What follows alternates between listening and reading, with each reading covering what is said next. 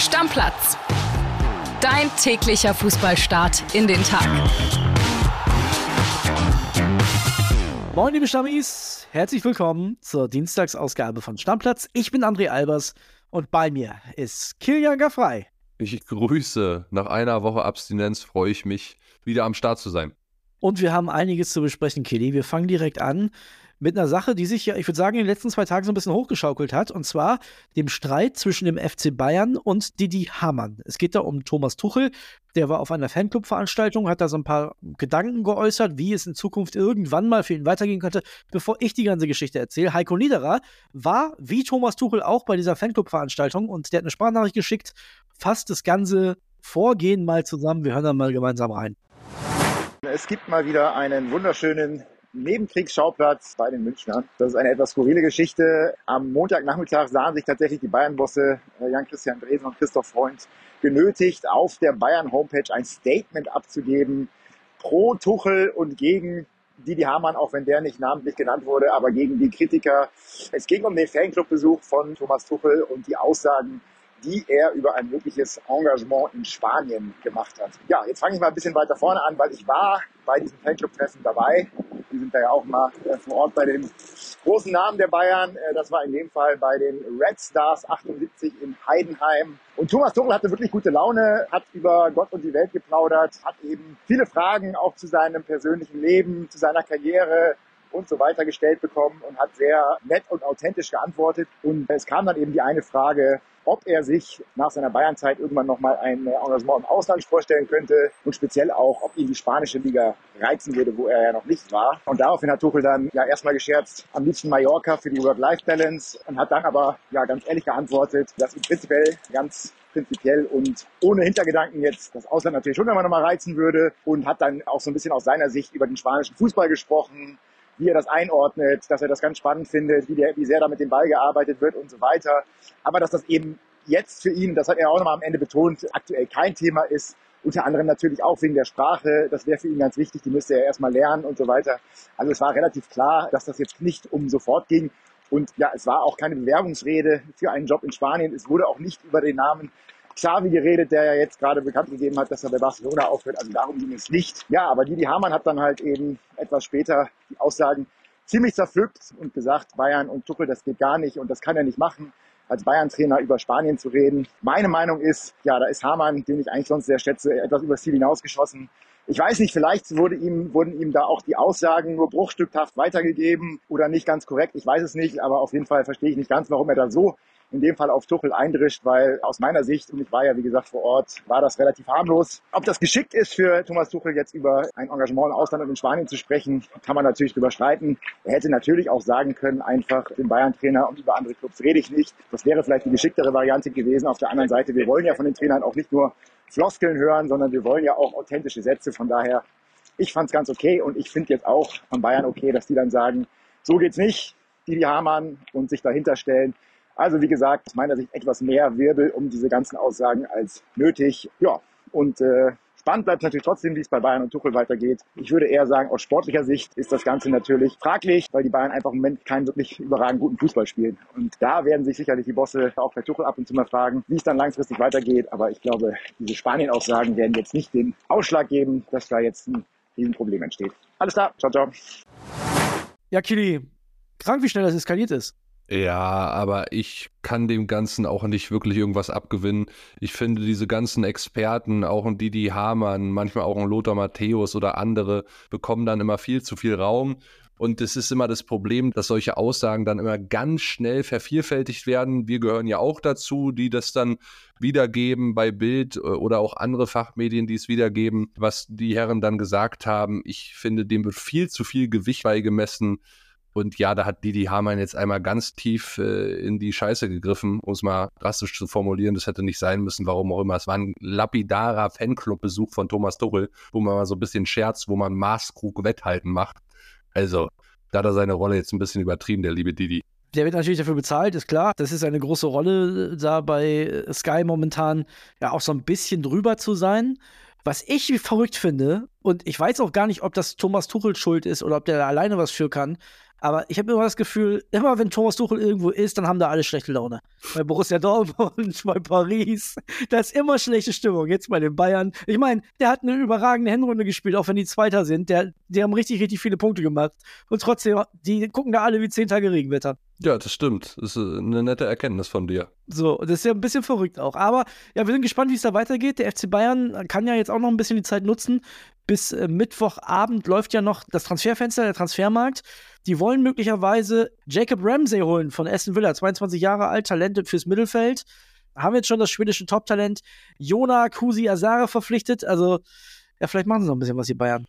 Ja, bei dem Jacob Ramsey frage ich mich so ein bisschen, warum, weil ein Gesamtvolumen des Deals wäre dann schon 50, 60 Millionen Euro. Der hat 480 Premier League Minuten gespielt in dieser Saison. War auch ein Richtiger Sechser ist er auch nicht. Genau, war auch ein bisschen verletzt. Von den letzten fünf Spielen hat er vier von Anfang an gemacht. Das ist ein englischer U21-Nationalspieler. Ich habe mir ein paar Highlights von dem angeguckt. Also der ist gut gegen den Ball, kann gut antizipieren, hat dann auch die Möglichkeit, schnell umzuschalten, weil er eine gewisse Geschwindigkeit mitbringt. Das ist zum Beispiel was, wo ich ihn dann vergleiche mit Kimmich, was er vielleicht ein bisschen besser kann, weil er auch ein bisschen jünger, fixer, schneller auf dem Platz ist. Aber jetzt für den 50, 60 Millionen Euro auszugeben, ja, für was denn? Also dafür ist mir der Name dann doch noch ein bisschen zu klein. Wird, glaube ich, auch nicht passieren. Also sollen jetzt dran sein, aber kann ich mir ehrlicherweise jetzt auch so kurzfristig im Winter überhaupt nicht vorstellen. Ja, und bei dem Schweden, ganz interessanter Junge, die Bayern beschäftigen sich mit dem schon seit knapp einem Jahr. Der war auch mehrfach schon im Probetraining in München. 1,96 Meter groß, wird in seiner schwedischen Heimat schon verglichen. Na klar, mit wem? Ja, mit Slatan. Na, ist doch klar bei der Größe und auch eine gute Technik hat er schon U17-Nationalspieler. Der Vater war auch Profifußballer in Österreich und Schweden unter anderem. Ja, hat auch schon ein paar Kurzeinsätze bei seinem schwedischen Heimatclub absolviert. Da waren auch viele andere europäische Topclubs wie Benfica Lissabon oder Juventus Turin dran. Den haben sie jetzt erstmal, soll bei den Profis mittrainieren und dann regelmäßig Einsätze sammeln bei den Junioren beziehungsweise bei der U23 und dann hat man vielleicht einen Mann für die Zukunft. Christoph Freund wollte ihn wohl unbedingt haben. Das ist so ein bisschen ein Vergleich kann man ziehen zu dem Davis-Transfer. Den holt man relativ früh und hofft dann, dass er sich durchsetzt. Müssen wir beobachten. Ja, muss man ja als Bundesligist sowieso auch, auch wenn es der FC Bayern ist, mittlerweile früh dran sein, damit er nicht zu einem anderen Top-Club in Europa wechselt. Ne? Genau, ne? da gebe ich dir recht. Wir machen weiter und zwar mit Union Berlin, Kelly. Da ist gestern auch was Kurioses passiert. Jorbe Vertessen von PSV Eindhoven, da haben wir ja schon drüber berichtet, dass es ein ganz heißer Mann ist für die Unioner, Offensivmann für die Außenbahn und der war jetzt gestern schon in Berlin, hat in der Charité seinen Medizincheck gemacht, aber Vertrag ist noch nicht unterschrieben. Problem ist nämlich, dass sich Noah Lang bei PSW Eindhoven verletzt hat und jetzt zögern die so ein bisschen mit der Freigabe, sind sich da nicht mehr so sicher, ob sie den gehen lassen wollen. Der will aber unbedingt zur Union. Ja, der saß ja auch schon gegen Darmstadt auf der Tribüne. Es ist alles ausverhandelt, soll einen Vertrag bis 2028 unterschreiben. Mich erinnert diese Situation an das letzte Wintertransferfenster. Da haben wir über Isco geredet. Gut, da hat es aus anderen Beweggründen nicht geklappt. Ich hoffe, Peter Bosch und die sportlichen Verantwortlichen bei PSW drücken jetzt ein Auge zu. Bosch hat ja selber gesagt, dass er ihn nicht gehen lassen möchte wegen dieser Verletzung. Aber der wurde am Wochenende auch nochmal eingewechselt da. Da war der andere Spieler dieser Lang auch schon verletzt. Also ich hoffe, das Ding geht jetzt durch. Viereinhalb Millionen ist auch nicht wenig Geld. Und es wäre schon ein wichtiger Transfer für Union. Ich habe mich schon sehr auf den Jungen gefreut, nachdem was Kollege van Helsing hier auch so ein bisschen erzählt hat, hat mir den auch angeguckt. Also der bringt schon einiges mit, um Union weiterzuhelfen im Kampf um den Klassenerhalt. Ja, und PSW hat ja auch noch ein paar Tage Zeit, um da vielleicht nochmal einen Ersatz zu holen. Also am Ende sollte das Ganze doch über die Bühne gehen. Ein zweites Gerücht von der Wolfsburger Allgemeinen Zeitung. Die sagen, Kevin Behrens ist ein Thema beim VfL der ist ja, also Formtief ist, glaube ich, noch geschmeichelt. Wenn du das Spiel gegen Darmstadt gesehen hast, was der da schon wieder versiebt hat, der ist ja hinterher auch aufgelöst in Tränen. Das hat wohl eher dann mit der Knieverletzung zu tun gehabt. Da hat er einen Stollen drauf bekommen, auf der Bank gesessen.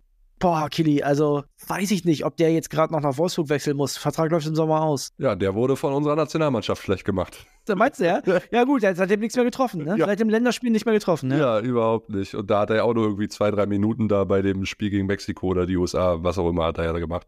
Ich fände es schade, wenn er Union verlässt, weil er ist ein geiler Kicker. Und ich hoffe, ja. dass der auch wieder zu seiner typ, alten ja. Form zurückfindet, 100 Prozent. Ist dann auch wieder sowas Vergleichbares mit Max Kruse, ja? Wenn du in Wolfsburg irgendwie das Dreifache dann noch verdienen kannst, im Gegensatz zu Union, ja, dann kann ich es ihm auch nicht verübeln, wenn er da hingeht. Aber ich denke schon, dass er bei Union nicht so schlecht verdienen wird mittlerweile. Von dem her und gerade in der aktuellen Phase den Verein verlassen, fände ich da nicht so gut. Ich hoffe, er bleibt, weil, wie gesagt, ich mag den Typen. Ich frage mich halt auch, hilft er dem VfL Wolfsburg momentan? Weiß ich auch nicht. Also Jonas Wind jetzt auch lange nicht getroffen, seit November. Aber, nee, also ganz schwierig. Wolfsburg sowieso momentan viel am Rumoren. Da haben wir jetzt Infos, der Kollege Kevin Schwank ganz vorne weg, unser Wolfsburg-Reporter, dass Nico Kovac vielleicht vor seinem Endspiel steht jetzt gegen äh, die TSG Hoffenheim. Also da muss es mal mindestens eine ansprechende Leistung und ein Unentschieden geben, damit der im Amt bleiben darf. Und Nachfolgekandidat, heiß gehandelt, ist Ralf Hasenhüttel. Würde Sinn machen, oder? Ja, 100 Prozent. Wir fragen uns ja eigentlich schon seit Ewigkeiten, wann denn der Kollege Hasenhüttel mal wieder in Deutschland anklopft und irgendwo auf der Trainerbank sitzt. Von dem her ja, muss man mal schauen. Im Hintergrund sollen da schon Gespräche laufen. Also quasi ein Schattentrainer ist schon vorbereitet in Wolfsburg. Und ich meine, Nico Kovac hat aus den letzten zwölf Bundesligaspielen nur zwei Siege geholt, André. Das ja. ist ein bisschen zu wenig, auch für die Ansprüche des VfL. Das ist so in etwa die gleiche Phase, die Wolfsburg im letzten Herbst hatte. Also noch Herbst 2022 muss man dazu sagen, wo sie auch etliche Spiele nicht gewonnen haben. Da können wir uns, glaube ich, noch gut dran erinnern.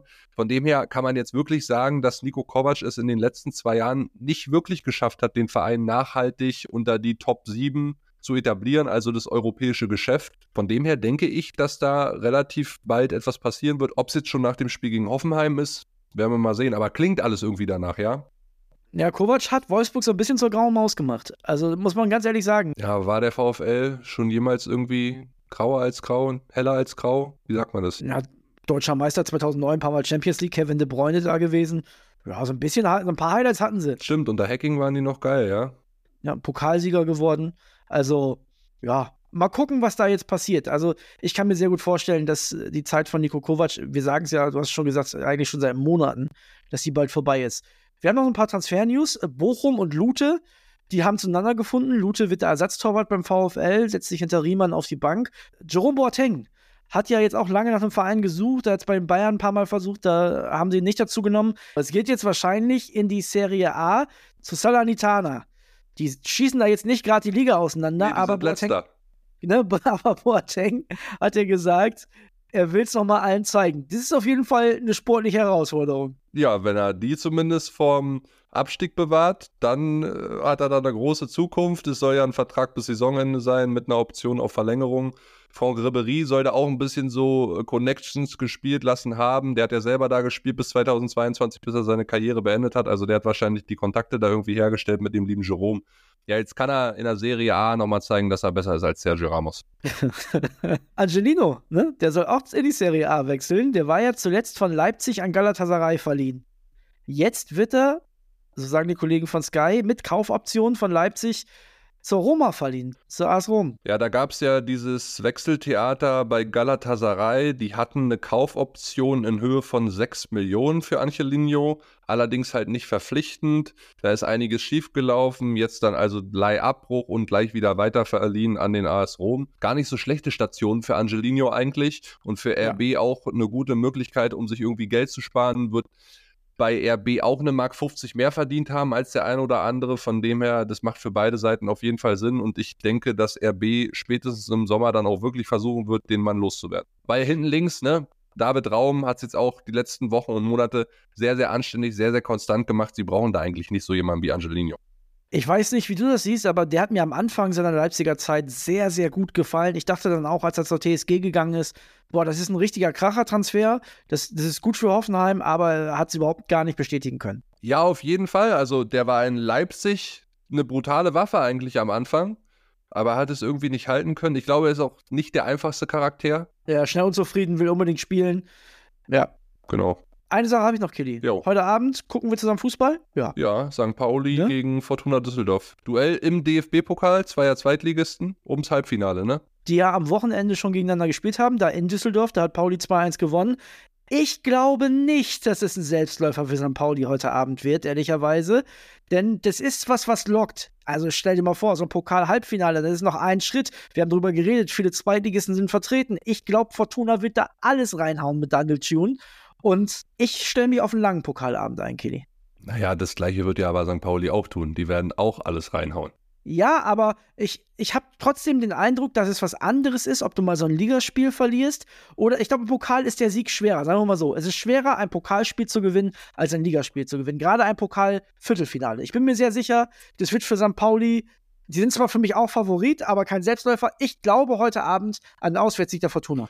Hundertprozentig wird es ein äh, ganz enger Fight, davon gehe ich auch aus. Ob es dann in die Verlängerung geht und Elfmeterschießen, werden wir mal sehen. Fortuna hatte auch Probleme beim ersten FC Magdeburg, ja, in der ja. Runde davor. Da ging es, glaube ich, auch in die Verlängerung. Und bei Pauli, da träumen ja alle schon so ein bisschen vom Europapokal. Klar, es ist nochmal schwieriger geworden als früher, weil setzen wir mal jetzt voraus, dass Leverkusen den Pokal gewinnt. Die sind ja sicherer Champions League Club in der kommenden Saison. Dann heißt es nicht automatisch, also dass der Verlierer dann auch in den Europapokal bzw. die Europa League geht, sondern du musst den Wettbewerb wirklich gewinnen. Aber ganz kurios ist, es gab ja diese Corona-Situation, wo viele Vereine finanzielle Probleme hatten. Und St. Pauli hat es damals so gemacht, dass sie statt dieser Dauerkarten, die du dann hättest zurückerstattet bekommen können, also eine andere finanzielle Kompensation gewählt haben in Form von Gutscheinen. Und es gab damals die witzige Idee, für 100 Euro konnte man sich so ein Europacup-Ticket erwerben bei St. Pauli für den Fall, dass der Club bis 2035, 36 irgendwann mal in Europa spielt. Jetzt sind sie relativ nah dran. Du hast gesagt, ne, wenn du erstmal im Halbfinale stehst, dann ist es nur noch ein Schritt und dann musst du nochmal gewinnen. Aber finde ich eine ganz charmante Idee und einige St. Pauli-Anhänger sollen davon sogar Gebrauch gemacht haben. Also da sind jetzt doch ein paar Hunderte dabei, die jetzt hoffen, dass St. Pauli irgendwie den DFB-Pokal gewinnt und dann spielen sie europäisch. Und dann hat sich dieser 100-Euro-Gutschein in der Corona-Phase aber mal sowas von gelohnt.